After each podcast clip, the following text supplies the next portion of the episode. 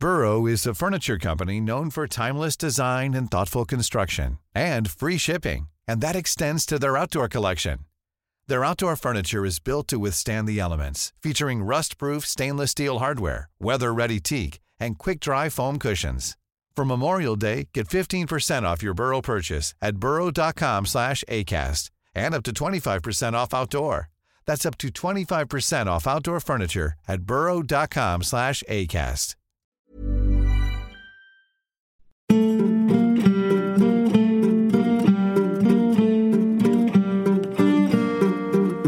war ein mageres Männchen, der war so wie alle Leichen in so ein Leintuch eingeschlagen.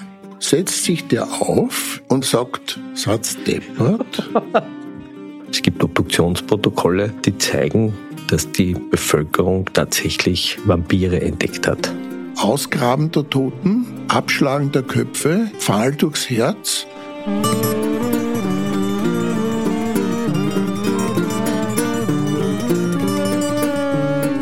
Herzlich willkommen, liebe Zuhörerinnen und Zuhörer, zu Klenk und Reiter, dem Faltner Podcast aus der Gerichtsmedizin. Wir sprechen heute über Menschen, die sich am Obduktionstisch aufsetzen, lebendig Begrabene und über Vampire und andere Untote und die Frage, ob man, während man im Sterben liegt, noch getötet werden kann.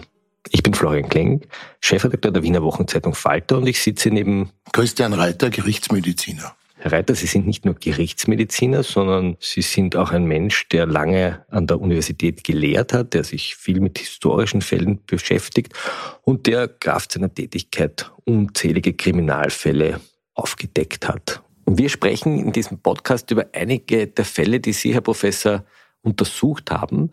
Das sind aktuelle Kriminalfälle, aber es sind auch historische Fälle. Und wir wollen hier nicht wieder einen True Crime Podcast machen, derer gibt es genug, sondern wir wollen etwas von den Toten lernen und Wien kann etwas über sich selbst erfahren, weil Wien ist ja die Stadt, die die Toten ehrt, wie keine andere Metropole. Wann haben Sie eigentlich Ihre erste Leiche gesehen? Meine erste Leiche habe ich gesehen, da war ich schon Medizinstudent nach dem zweiten Semester. Vorher hatte ich nur mit Knochen zu tun, weil da wird man am Anfang ja ausgebildet, um Knochen eindeutig zu identifizieren und zu beschreiben. Und ich habe mich für die Sommerferien nach dem zweiten Semester beworben äh, in einem Wiener Krankenhaus als Ferialpraktikant. Und man hat mir zugesagt, ich kann dort in einem Labor Blutzellen untersuchen. Da bin ich am 1. Juli, ich kann mich genau an den Tag erinnern, bei der Oberin gewesen, die die ganze Personalangelegenheiten dort geregelt hat. Und da hat die gesagt, ah, Sie sind das. Naja, dieser Laborplatz, den haben wir jetzt leider organisatorisch umgeplant. Äh, ich habe eigentlich für Sie nichts. Und ich habe gesagt, das ist der 1. Juli. Ich habe geplant im Juli Ferialpraxis und ich brauche das Geld haben sie nicht irgendeinen gescheiten Job für mich. Und dann hat sie nachgeschaut in den Listen und dann hat sie gesagt, ah, auf der Pathologie hat der Prosekturgehilfe Hepatitis gekriegt. Da haben wir einen Personalmangel, da könnten sie einspringen. Das heißt, man hat sie ins Leichenhaus geschickt sozusagen? Man hat mich dort auf die Pathologie geschickt, äh, als Prosekturgehilfe auszuhelfen. Und ich habe gesagt, ja, aber sowas noch nie gemacht und ich habe auch noch gar kein Leich gesehen, hat die Oberin und ich muss also ein wirklich gutes Personenkenntnis gehabt haben, weil sie hat den Nagel auf den Kopf getroffen. Sie hat gesagt, gehen Sie da drüber, Sie werden sehen, das gefällt Ihnen. Ich bin da drüber gekommen und dort war der Prosekturgehilfe, ein ganz lockerer Typ, und der hat gesagt, Bur, komm her, bock an. Und kaum, dass ich geschaut habe, habe ich die Füße einer Leiche in den Händen gehabt und habe ihm geholfen, diese Leiche von einem Wagel in einen Sarg zu legen. Das war meine erste Leiche. Und auf dieser Prosektur, da liegen ganz viele Tote, die im Spital sterben. Dort ist es üblich, so wie in allen großen Spitälern, die auch pathologische Institute haben, dass die Verstorbenen nach dem Tod einmal auf die Pathologie ins Kühlhaus kommen. Dort sind also so Kühlfächer, man sieht das immer in den Kriminalfilmen, wo also dann die Leute die Türen aufmachen. Und da sieht man die Zehe mit dem da sieht Zettel. man die Zehe mit dem Zettel und dann schiebt man das raus und dann wird was aber unkorrekt ist, von irgendeinem Verwandten der Tote angeschaut und gesagt, ja, das ist mein Verwandter. Ja? So identifiziert man nicht korrekt. Wieso? Weil man heutzutage andere Kriterien anwendet. Wenn man also jetzt wirklich wissen will, ist dieser Tote der Herr X, Dann äh, versucht man aufgrund von Narben, aufgrund von Tätowierungen, medizinischer Befunde hier eine Identifizierung zu machen. Denn nur weil ein Verwandter sagt, das ist da sowieso, kann ich jetzt nicht Dokumente ausstellen, die den Tod eines Menschen damit sozusagen bestätigen. Nicht? Gut, unabhängig davon, die Toten kommen in diese Kühlfächer äh, und äh, werden dann je nachdem, ob die Ärzte, die diesen Patienten behandelt haben, Interesse an der Obduktion haben, das heißt offene Fragen beantwortet haben wollen, dann wird er obduziert oder aber er wird nur zwischengelagert vor der Beerdigung äh, im Kühlhaus verwahrt. Aber wird grundsätzlich jeder, der im Spital stirbt, obduziert? Nein, das hängt davon ab, wie interessiert die Ärzte an diesem Todesfall sind und ob sie irgendwelche offenen Fragen beantwortet haben möchten. Gut, und jetzt habe ich eine Geschichte von Ihnen gelesen, dass Sie einen ganz besonderen Toten ja. angetroffen haben. Gut, das war also schon im zweiten Sommer meiner Ferialtätigkeit. Ich habe das ganze Studium hindurch auf dieser Pathologie als Prosekturgehilfe gearbeitet. Das heißt, das Gute war, dass ich dieses Handwerk des Sezierens von der Pike auf gelernt habe. Vom Messerschleifen angefangen über das Zunähen der Verstorbenen bis zu den mikroskopischen Untersuchungstechniken. Das hat mir später sehr viel weitergeholfen. Und in diesem zweiten Sommer, in dem ich Ferialpraxis gemacht habe, war das so, dass ich schon als erfahrener Obduktionsassistent mich mit dem anderen Kollegen den Dienst ein bisschen eingeteilt habe. Die Ärzte haben erwartet, dass um 8 Uhr in der Früh, wenn die Ärzte in den Seziersaal kommen, zumindest eine Leiche am Tisch lag, die Krankengeschichte parat war, das Werkzeug hergerichtet war. Das heißt, man musste sozusagen im Vorfeld, schon ab halb acht Uhr in der Früh, ein bisschen etwas vorbereiten. Dazu braucht es keine zwei Obduktionsassistenten, das kann einer allein nicht machen. Und haben wir uns immer so eingeteilt, an Tag der, einmal an Tag der andere, dass man in der Früh früher kommt und einfach den Tisch deckt, im wahrsten Sinne des Wortes. Nun ist es so, dass wenn man alleine eine Leiche aus dem Kühlhaus aufs Wagerl und vom Wagerl auf den Obduktionstisch verlagern soll, dann ist man so schlau, dass man nicht an 150 Kilo Mann auflegt, weil da reißt man sich das Kreuz ab. Das heißt, man sucht sich einen Patienten, der so, ein Tumorpatient, so 40, 50 Kilo hat, der leicht handhabbar ist. Und um sich ein Bild zu machen, wie denn die Zugänge der letzten 24 Stunden waren, weil diese Patienten werden dann von Krankenträgern von der Station gebracht und werden ins Kühlhaus gelegt. Und man wird in der Früh damit konfrontiert, aha, wir haben also jetzt fünf neue Fälle, aber man weiß eigentlich nicht, wie schauen die aus. Und um sich ein Bild zu machen, wie schauen denn die aus, könnte man jetzt jedes Türtel aufmachen, reinschauen und sagen, aha, das ist ein dicker, das ist ein dünner. Aber man kann es auch so machen, dass man die Türe zum Hintereingang aufmacht. Das ist so eine dicke thermoisolierte Türe mit so einem Bügel. Die macht man auf wie eine Eiskastentüre und dann geht innen das Licht an und dann kann man von hinten, schaut ein bisschen aus wie in einer Bäckerei, wo die Brote auf den Blechen liegen, von hinten hineinschauen und dann sieht man, aha, am Dreierblech, da liegt der dünner und am Fünferblech liegt der dicker. Und dann kann man sich aussuchen, welchen man hier auflegen möchte. Und an diesem besagten einen Tag hatte ich Frühdienst, bin dort hineingegangen, habe die Türe aufgemacht und habe mir meine sozusagen erste Leiche zum Auflegen herausgesucht. Und als ich diese Türe öffne und das Licht angeht, und ich habe dieses Bild vor mir, als hätte ich es gestern erlebt. Und ich glaube, ich werde es bis zum letzten Tag meines Lebens in meinem Kopf haben, weil das ist damals ziemlich in mich eingefahren. Setzt sich einer auf einem Blech auf. Es war ein mageres Männchen mit einem grauen langen Bord, mit einer Glatze, nur mit einem Haarkranz hinten. Der war so wie alle Leichen in so ein Leintuch eingeschlagen. Setzt sich der auf, ich stehe hinter ihm, und er sagt, Satz deppert. Und ich muss zu meiner Schande gestehen, aber ich würde es wahrscheinlich heute auch wieder so machen. Ich war in einer solchen Paniksituation, dass ich dieses Türl schnell wieder zugemacht habe. Und ich habe nicht gewusst, was ich machen soll. Und ein paar Minuten später kam dann dieser Prosekturgehilfe, ein gestandener Prosekturgehilfe mit einem mittelstarken Alkoholkonsum, und hat gesagt, Bur, was schaust denn so? Und ich habe gesagt, du sitzt da noch drinnen. Und sagt er, ja, dann werden wir ihn halt tun. Das heißt, der war überhaupt in keiner Weise von diesem Umstand überrascht. Wir haben dann den geborgen und wir hatten dort in dem Sozialraum für Obduktionsassistenten so eine alte, ausgediente, zum Teil durchgewetzte Couch, wo wir halt unsere Essen gegessen haben, einen Kaffee getrunken haben und Karten gespielt haben.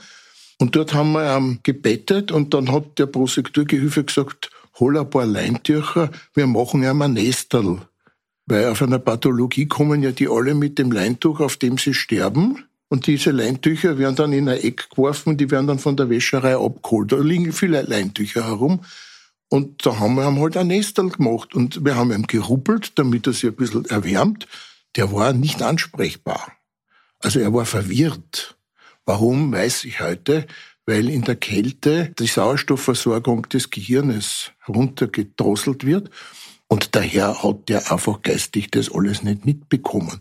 Und dann hat der Kollege gesagt, ruf an auf der Station, die sollen ihn wiederholen. Und ich habe dann angerufen auf der Kardiologie. Das hat mich am meisten als Jungmedizinstudent überrascht, weil ich mir gedacht habe, nur dort hängen die Leute an allen möglichen Kabeln, wo alle Vitalfunktionen überprüft werden. Dort kann man eigentlich nicht sterben, ohne dass ein Gerät das irgendwie erfasst ich gehe heute davon aus, dass sie irgendeine Bedienerin über irgendein Kabel da stolpert hat und irgendeinen Connex gelöst hat und alle haben gesagt, ja, mit dem haben wir eh gerechnet, dass der stirbt, ja. Und es hat sich keiner den Kopf zerbrochen. Und das Spannende war, ich habe dann recherchiert, wann ist denn der von der Station weggekommen? Und da hat sich herausgestellt, der ist gegen 6 Uhr in der Früh, Anführungszeichen, aufgestorben. Und da haben die gesagt, schaut, dass er auf die Pathologie kommt, dann wird er heidnosiziert. Das war sein Glück, dass er in den frühen Morgenstunden gestorben ist. Denn würde der jetzt vom Abend des Vortages bis in der Früh auf dem Blech gelegen sein, dort hat es vier Grad, da sind sie unbekleidet, außer in ein Leintuch eingewickelt, dann wäre der am nächsten Tag auch wirklich tot gewesen. Wie oft passiert sowas? Naja, äh, ich habe im Laufe dieser vielen Jahrzehnte, in denen ich mit Leichen zu tun gehabt habe, mich auch diese Frage gestellt und ich glaube, es ist die Spitze eines Eisberges. Äh, ich glaube, dass vielfach die Diagnose des Todes eines Menschen von den Ärzten nicht so wirklich als eine schwerwiegende Diagnose erkannt wird. Oft überlässt man das den Schwestern, den Krankenschwestern. Ich habe in einer ganz anderen Geschichte, vielleicht über die wir noch einmal reden werden, im Rahmen dieses Leinz-Prozesses, die Schwestern gefragt, wer hat denn bei euch damals den Todeszeitpunkt dieser verstorbenen Personen festgestellt? Und da haben die gesagt, ja, die Ärzte wollten in der Nacht nicht gestört werden, und da haben halt wir das gemacht. Da habe ich gesagt, und wie habt ihr das gemacht, festzustellen, ob jemand tot ist?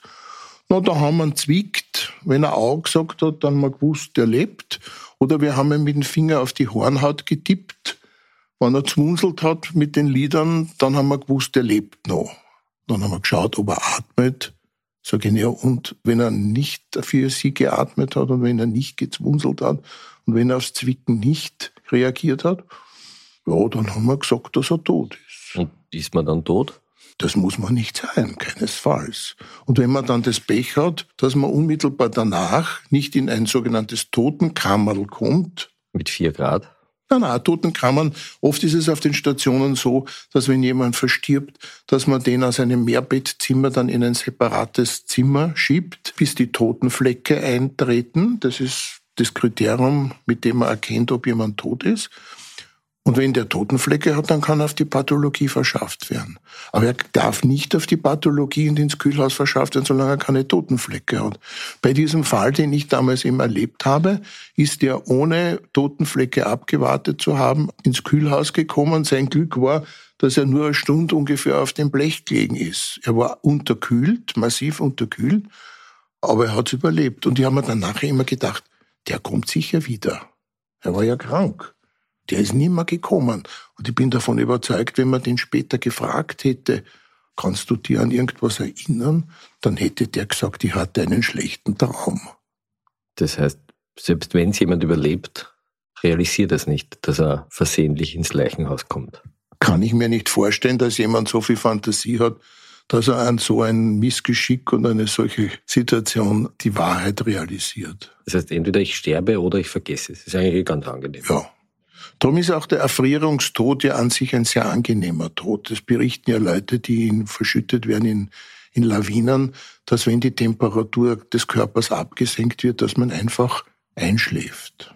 Das ist kein schlimmer Tod. Sie haben noch über einen anderen Fall erzählt, wo Ihr Lehrer, der Holzschabek, gemeint hat, man kann getötet werden, solange man stirbt.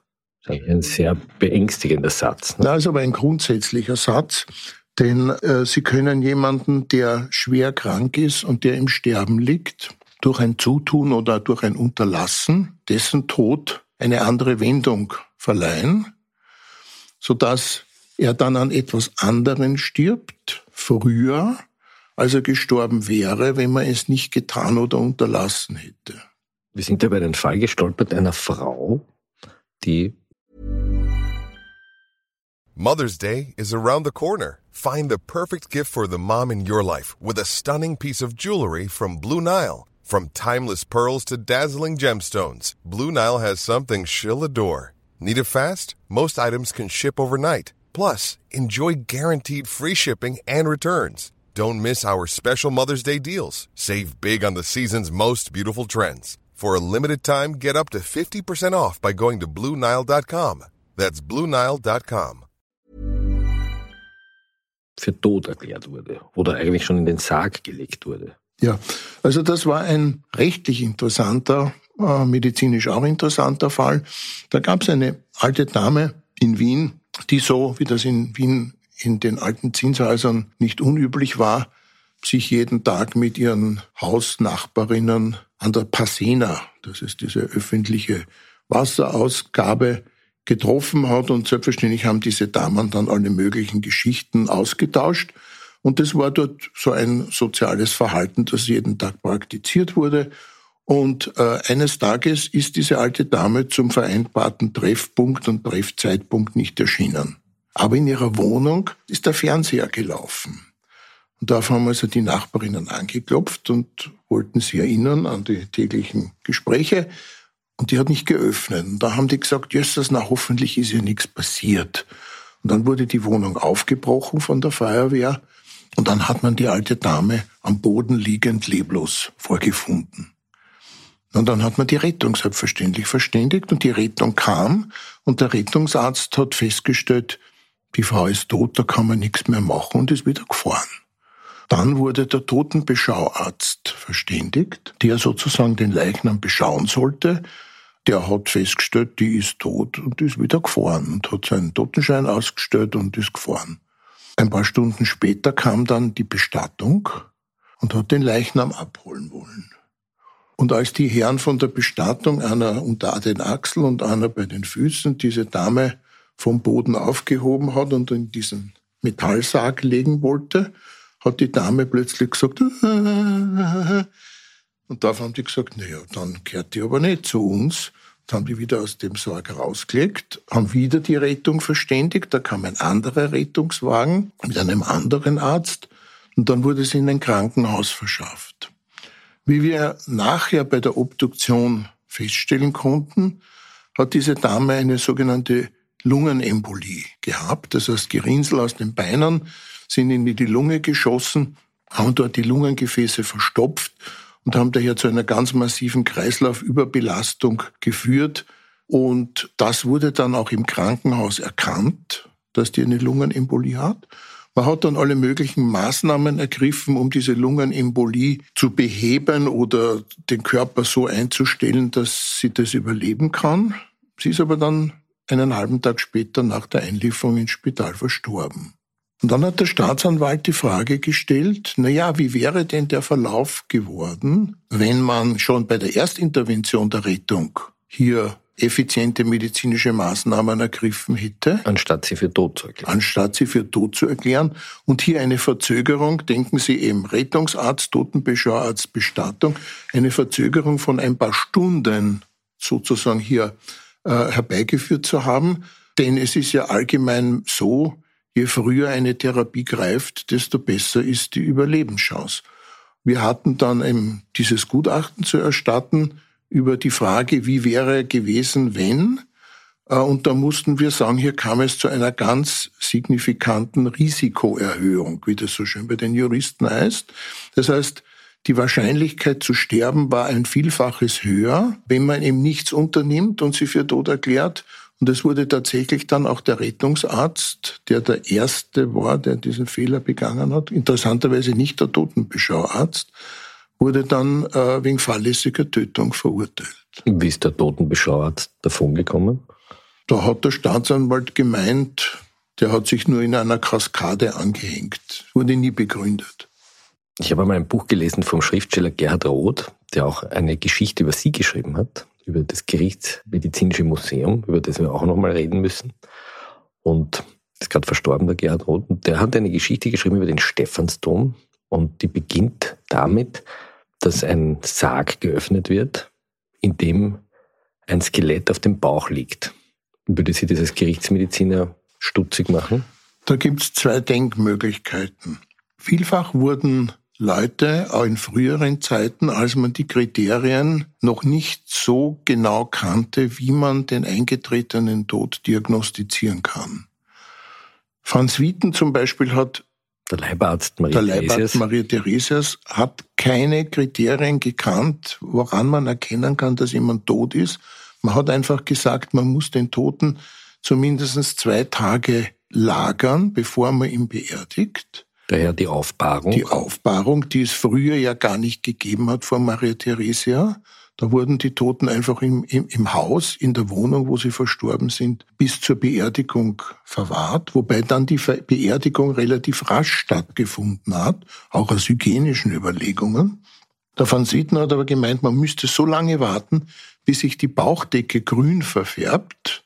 Das tritt so nach zwei, drei Tagen auf. Und dann ist es das Zeichen der Fäulnis und das gibt's nur bei Toten und dann weiß man mit Sicherheit, dass jemand verstorben ist. Deshalb hat sich dann auch die Lagerung von Leichen aus den Wohnungen auf Friedhöfe oder auf Bestattungsräumlichkeiten verlagert, weil man einen Toten halt nicht drei Tage zu Hause verwahren konnte.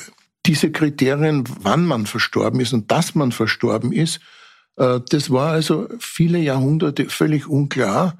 Und deshalb kam es immer wieder vor, insbesondere dann also auch im 18. oder 19. Jahrhundert, dass Leute für tot erklärt wurden, die es nicht sind, gewesen sind, äh, und die dann bei der Aufbahrung bis zur Beerdigung in den, in den Särgen aufgewacht sind na gut, die konnten dann noch, bevor sie begraben wurden, durch Radau machen, auf sich aufmerksam machen. Da gibt es das berühmte Glockerl, das, das man berühmte den Glockerl, wenn man also ins Bestattungsmuseum geht, dann sieht man diese Dinge. Ein Glockerl, das über eine Schnur an einen Finger angebunden genau, wird. Genau, nach bewegt, außen, das heißt, wenn jemand dort vorbeigeht und das Glockerl läutet, dann weiß man, dass dort unten einer liegt.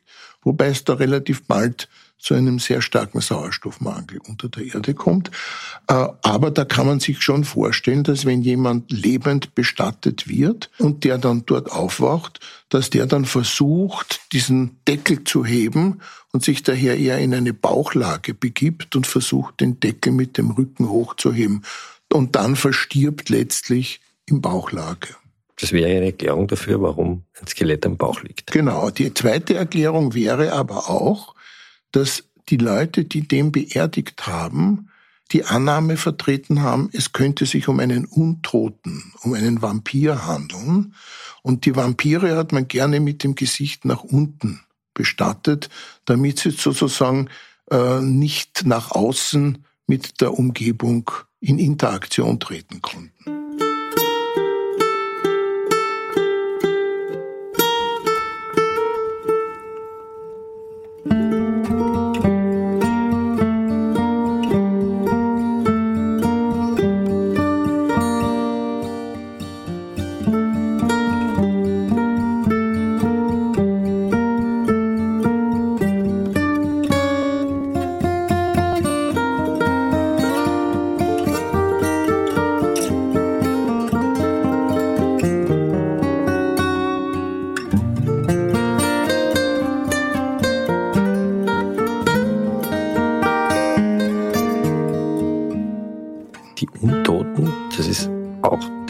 Einer Geschichte, die Sie recherchiert haben, nämlich eine Geschichte aus dem ausgehenden 17. Jahrhundert. Wir reisen jetzt gemeinsam in das Ende des 17. Jahrhunderts, in die Zeit der Türkenkriege, die Europa verheert haben. Und an der Grenze zwischen dem Habsburgerreich und dem Osmanischen Reich, da wo heute ungefähr Serbien liegt, soll sich etwas fürchterliches zugetragen haben. Es gibt Obduktionsprotokolle, die zeigen, dass die Bevölkerung tatsächlich Vampire entdeckt hat beim Aufgraben von Gräbern. Ja, es gibt diese Dokumente im, im, im Hof- und Kammerarchiv in Wien aus den Jahren 1725, 28, 29. Sie haben die transkribiert, man kann die sogar googeln. Ich glaube, wenn man Vampir und Christian Reiter googelt, dann Vampir findet man mit das. Y, Vampir. weil das wäre die Originalterminologie. Vampir war den Leuten am Balkan schon sehr lange bekannt. Man hat Vampir mit Krankheit assoziiert, eine gefährliche Krankheit, die Vampirkrankheit, für die auch die Einheimischen genau wussten, wie man mit dieser Krankheit umzugehen hat. Ausgraben der Toten, Abschlagen der Köpfe, Pfahl durchs Herz und am Scheiterhaufen verbrennen. Also so wie man es aus Nosferatu analog, Klaus Kinski kennen. Analog, wie man es aus diesen Vampirfilmen erkennt. Das war die Praxis, um sich vor Vampiren zu schützen. Weil man Angst hatte, dass die Vampire was tun? Die Vampire wirken aus den Gräbern heraus auf die Lebenden, befallen sie mit der Vampirkrankheit. Das ist eine schreckliche Krankheit. Äh, und um die unschädlich zu machen, müssen sie exekutiert werden. Nun gab es eben in Serbien um die Zeit 1730 an mehreren Orten so Vampir-Endemien. Nicht Epidemien, Endemien. Das heißt so regionale Seuchencluster, die aufgetreten sind, die alle diese Vampirkrankheit. Und die Soldaten waren sozusagen beauftragt, die Vampire auszugraben. Genau. Das Problem war, es gab dort eine militärisch gesicherte Grenze zwischen dem Habsburgerreich und dem Osmanischen Reich. Die wurde sehr streng überwacht weil man den Osmanern nicht getraut hat, wann kommen sie wieder und wann wollen sie wieder nach den Westen vordringen. Und dort gab es also Militärgarnisonen und die Bevölkerungen der regionalen Orte, meistens an einem Fluss gelegen, weil der Fluss geografisch eine gute Grenze darstellt. Äh, die Einheimischen der regionalen Orte wurden militärisch ein bisschen ausgestattet. Das waren die Haiduken. Und die Haiduken hatten dort die Aufgabe, die Grenze zu sichern. Und sollte der Osmane wieder vorrücken, dann müsste man die Garnisonen verständigen und dann hätte das Militär dort eingegriffen. Und in einigen dieser Grenzorte ist es zu solchen Vampirendemien gekommen. Und da haben die Einheimischen gesagt, da müssen wir die Untoten ausgraben und exekutieren.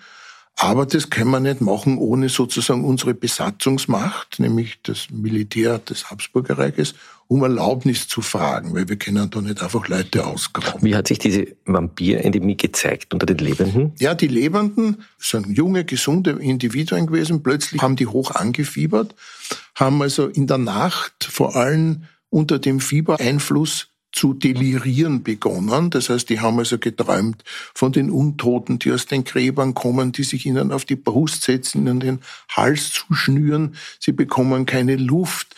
Äh, die Leute haben also oft auch Bauchschmerzen und Brustkorbschmerzen gehabt, äh, hatten auch am Hals so dunkle Flecken, Saugmale könnte man glauben.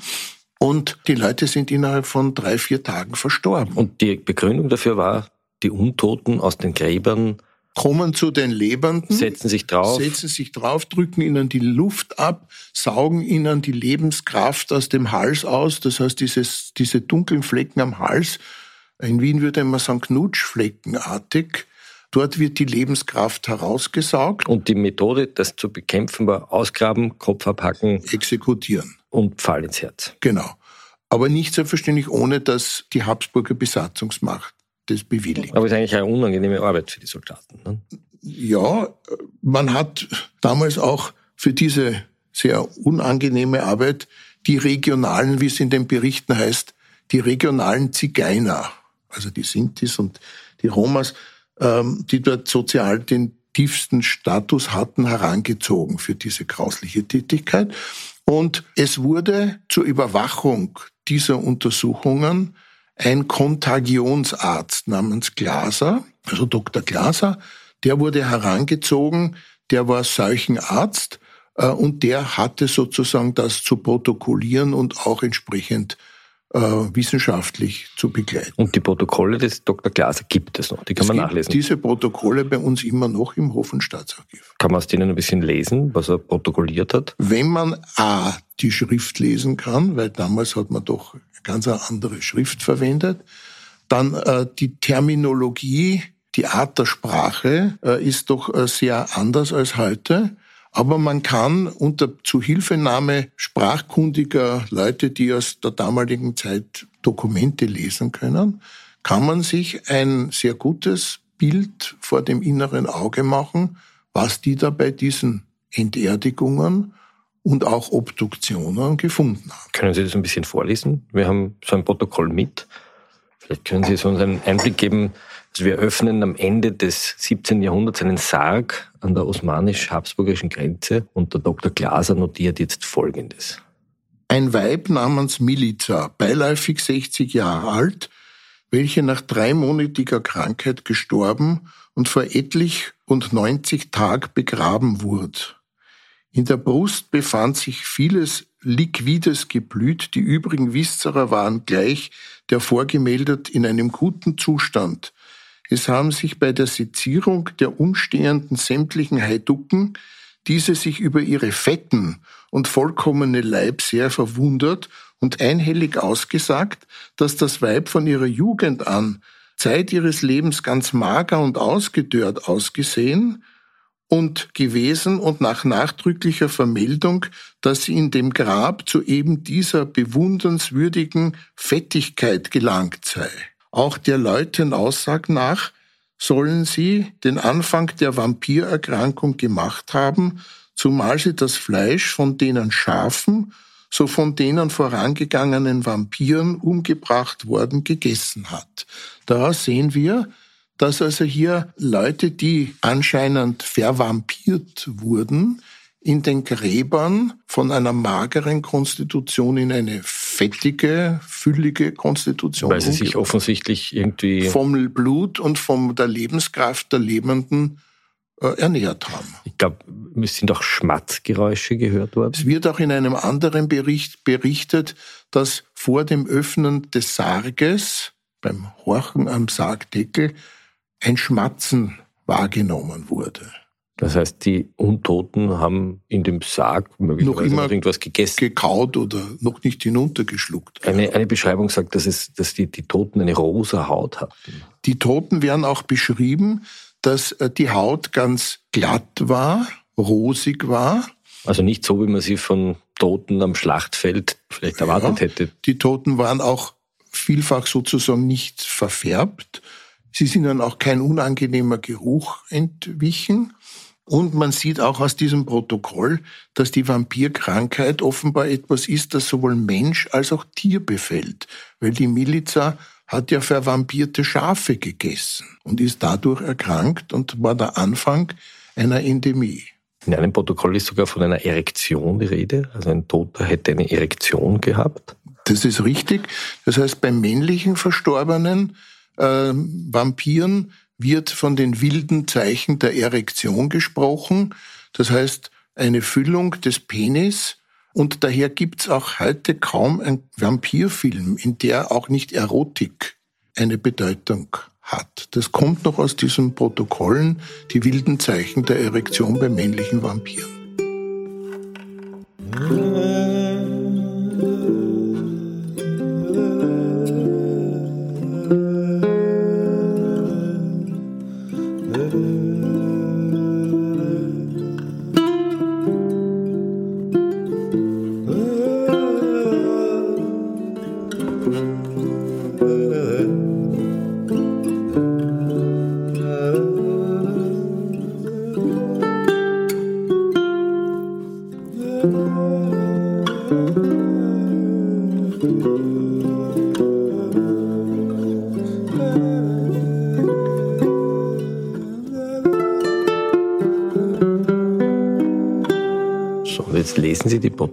Es ist ja eigentlich etwas sehr Gespenstisches. Da sterben Leute nach wenigen Tagen, haben Knutschflecke am Hals, tirillieren, In den Gräbern liegen schmatzende Leichen mit rosa Haut, die beim Begraben schlank waren und auf einmal dick geworden sind.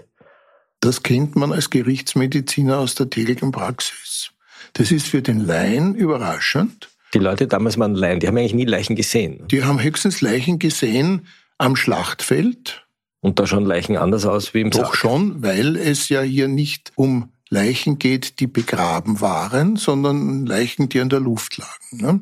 Und sonst haben wir schon darüber gesprochen, war es üblich, wenn jemand in der Wohnung verstorben ist, dass er innerhalb von ein, zwei, drei Tagen beerdigt wurde. Für einen Gerichtsmediziner ist dieses Erscheinungsbild, dass eine magere Person plötzlich voluminös wird, dass hier eine Füllung des Penis plötzlich stattfindet nach dem Tod, das sind Dinge, die wir jeden Tag sehen, wenn wir faule Leichen sehen. Das heißt, das sind Fäulnisprozesse. Das sind die Folge von Fäulnisprozessen. Bei der Fäulnis kommt es ja zur Gasentwicklung und es werden also auch Leute, die mager zu Lebzeiten waren, durch die Gase aufgeblasen. Es kommt daher also auch zu einem Gaseintritt in den Hodensack und in den Penis, dadurch auch die Zeichen dieser vergrößerten Genitalien. Und die Oberhaut der Leichen geht zigarettenpapierartig ab. Das heißt, wie feuchtes Zigarettenpapier schält sich diese Haut. Und drunter ist es. Darunter liegt die Lederhaut. Und die ist rosa. Die ist rosa und die ist glänzend und glatt. Es wird auch bei den Vampiren immer wieder gesprochen davon, dass ihnen auch die Nägel und die Haare nachgewachsen seien. Das hat was mit Vertrocknungseffekten zu tun. Bleibt noch das Rätsel mit dem Schmatzen. Warum schmatzen die Leichen? Die Leichen schmatzen, weil die Gase aus der Lunge über die Atemwege nach oben austreten. Und wenn Flüssigkeit im Rachen ist, dann entsteht so ein blubberndes Geräusch. Das wie Schmatzen klingt. Das wie Schmatzen klingt. Und das ist Ihnen geläufig, dieses Geräusch. Ich kann mich erinnern an Kriminalfälle, wo ich in Wohnungen gerufen wurde und wo ich schon aus dem schmatzenden Geräusch gehört habe, in welcher Richtung, in welchem Zimmer die Leiche liegt. Das war dann eine Faulleiche, die diese Gasbläschen im Mund und Nase und Rachen gehabt hat und das hört man, das ist ein lautes Blubbern. Also die Vampire waren dann in Wirklichkeit ganz normale Ganz normale Tote. Was aber noch immer nicht erklärt, warum so viele Menschen Knutschflecken am Hals hatten, Delirium hatten und nach drei Tagen verstorben sind. Das hängt mit der zugrunde liegenden Krankheit zusammen. Und aus den Obduktionsberichten konnte man sehr schön rekonstruieren, welche Organe befallen waren. Wenn man berücksichtigt, dass diese Krankheit sowohl Mensch als auch Tier befallen kann, dann äh, muss man sich überlegen, dass es sich um eine Infektionskrankheit handelt, die vom Tier auf den Menschen überspringen kann, aber auch von Mensch auf Mensch und die innerhalb weniger Tage zum Tod führt. Und die hier betroffenen Organsysteme, die man bei den Obduktionen auch beschrieben vorfindet, zeigen, dass es sich hier vor allem um die Lunge, um den Verdauungstrakt handelt.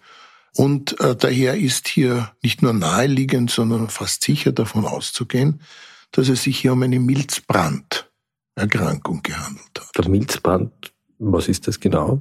Der Milzbrand ist ein, eine bakterielle Erkrankung, wurde von Robert Koch entdeckt. Äh, und es handelt sich um, eine Bakter um ein Bakterium, das die Eigenart hat, sich abzukapseln und Sporen zu bilden, die über Jahrzehnte, wenn nicht Jahrhunderte im Erdboden verbleiben können.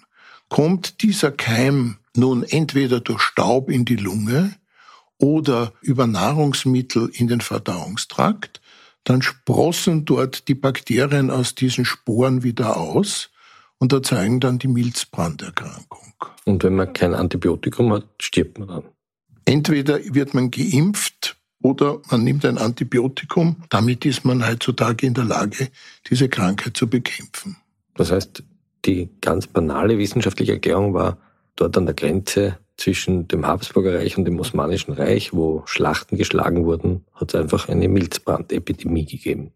Wir konnten durch meteorologische Daten, die aus Baumringen und aus Tropfsteinen rekonstruiert werden konnten, nachweisen, dass genau in diesen Jahren, in denen diese Vampirkrankheit ausgebrochen ist, die Sommer extrem heiß und extrem trocken waren. Und im Herbst gab es massive Niederschläge, wo das Weidevieh diese Sporen die sich im Sommer verkapselt haben, im Herbst aufgenommen haben.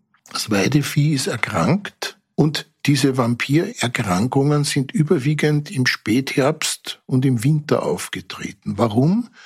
Weil man äh, hier jene Tiere vor dem Winter geschlachtet hat, daraus Würste gemacht hat, Hochzeiten, Kindstaufen und Feste gemacht hat, um Leute zu verköstigen mit diesem massiv anfallenden Fleischmengen. Und damit hat man sozusagen diese schwachen Tiere den Menschen als Nahrung angeboten. Und dadurch ist diese Krankheit auf die Menschen übergegangen. Herr Professor, wir haben wieder viel gelernt. Das war ein Podcast über die Frage, wann Lebende zu Toten werden und die Toten zu Lebenden. Wir haben einiges gelernt über die Aufklärung, über das Ende des 17. Jahrhunderts. Wir nähern uns langsam der Zeit des Josefs II., über den werden wir das nächste Mal reden. Und über einen Freund von ihm, über einen Mann aus Afrika, vielleicht aus Nigeria, der in Wien sehr angesehen war und dessen Haut man nach seinem Tod über ein Holzgestell gespannt hat und ausgestellt hat. Und das, nachdem er jahrelang in der Welt der Kaiser und Könige und des Hochadels verkehrt hat. Es geht um den außergewöhnlichen Fall des Angelo Soliman und über den werden wir das nächste Mal sprechen.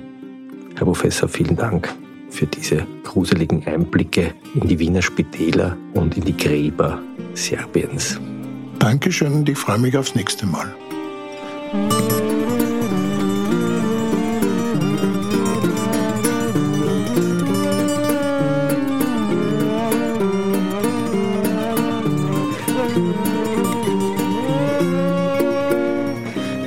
Klenk und Reiter, den Falter-Podcast aus der Gerichtsmedizin mit Originalmusik von Ernst Molden, Regie und Produktion von Miriam Hübel, Audiotechnik von Georg Schober.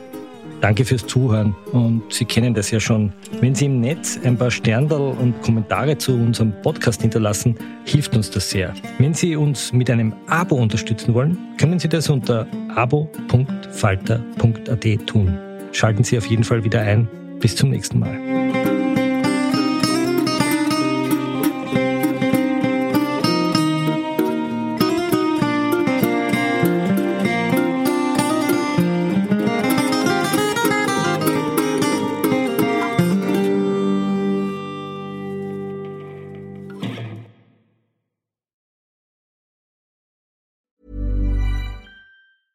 Even on a budget, quality is non-negotiable. That's why Quince is the place to score high-end essentials at 50 to 80% less than similar brands. Get your hands on buttery soft cashmere sweaters from just 60 bucks, Italian leather jackets, and so much more.